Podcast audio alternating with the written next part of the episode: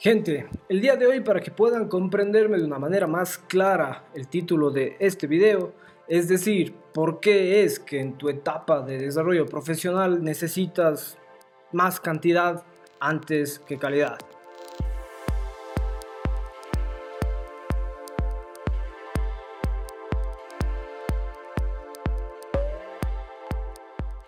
Te tengo un ejemplo que es de la vida real, un ejemplo que además viene con un mensaje que si tú lo asimilas, estoy seguro que te empujará a seguir practicando y experimentando. Y luego vas a seguir practicando y experimentando y así practicando y experimentando.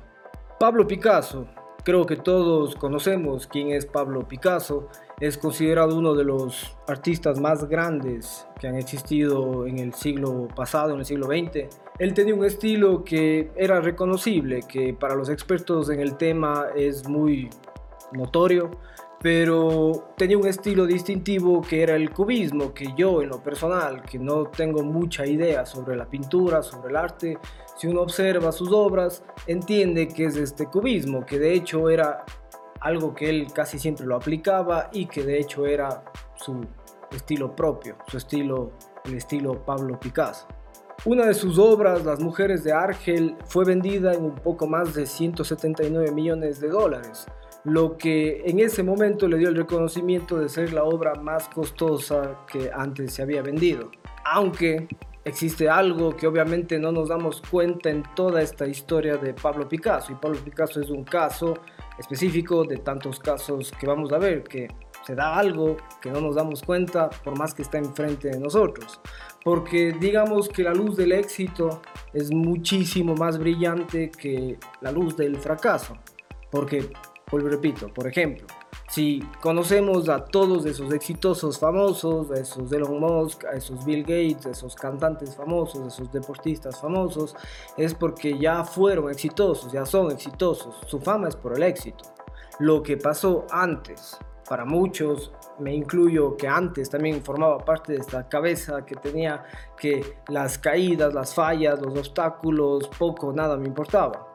Solo me importaba la cima, no la escalada. Picasso pintó aproximadamente 60.000 obras durante toda su vida y menos de 100 de estas obras se consideran obras maestras, de esas obras maestras que están colgadas en los museos más importantes a nivel mundial o en la casa de algún multimillonario que ganó esta obra en una subasta.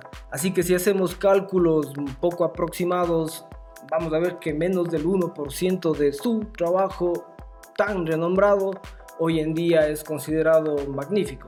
Eso significa que de ese 99% de trabajo que él hizo, de seguro una gran parte fue una etapa de aprendizaje y de crecimiento, cuando probablemente él cometía errores, cuando él probaba nuevas cosas, cuando él estaba definiendo, entendiendo y evolucionando su estilo, lo que él quería ser y lo que él fue.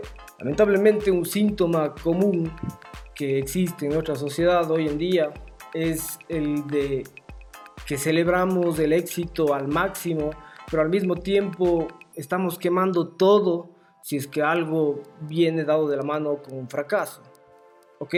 El secreto, bajo mi criterio, está en que el éxito viene dado de la mano del fracaso siempre. Sin el uno no abre el otro. Como Picasso, pensémoslo mientras más ideas tengas y más de esas ideas las pongas en práctica, de seguro vas a mejorar en lo que sea que estés haciendo. Porque es muy raro, muy fuera de lo normal que tu primera idea sea la mejor idea que tengas en tu vida o que tu primer trabajo sea el mejor trabajo, que tu primera obra sea la mejor obra de tu vida. Así que nada, espero que con esta idea, con este ejemplo, con este ejemplo de Pablo Picasso te des cuenta que necesitarás mucha práctica la cantidad te va a dar práctica, la cantidad de trabajo que hagas para algo te va a dar práctica, vas a mejorar y así vas a llegar a la calidad.